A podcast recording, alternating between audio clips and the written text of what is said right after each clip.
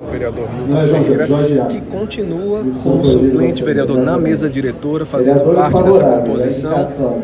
O que é que o senhor tem a falar a respeito disso? O parlamento é um trabalho contínuo.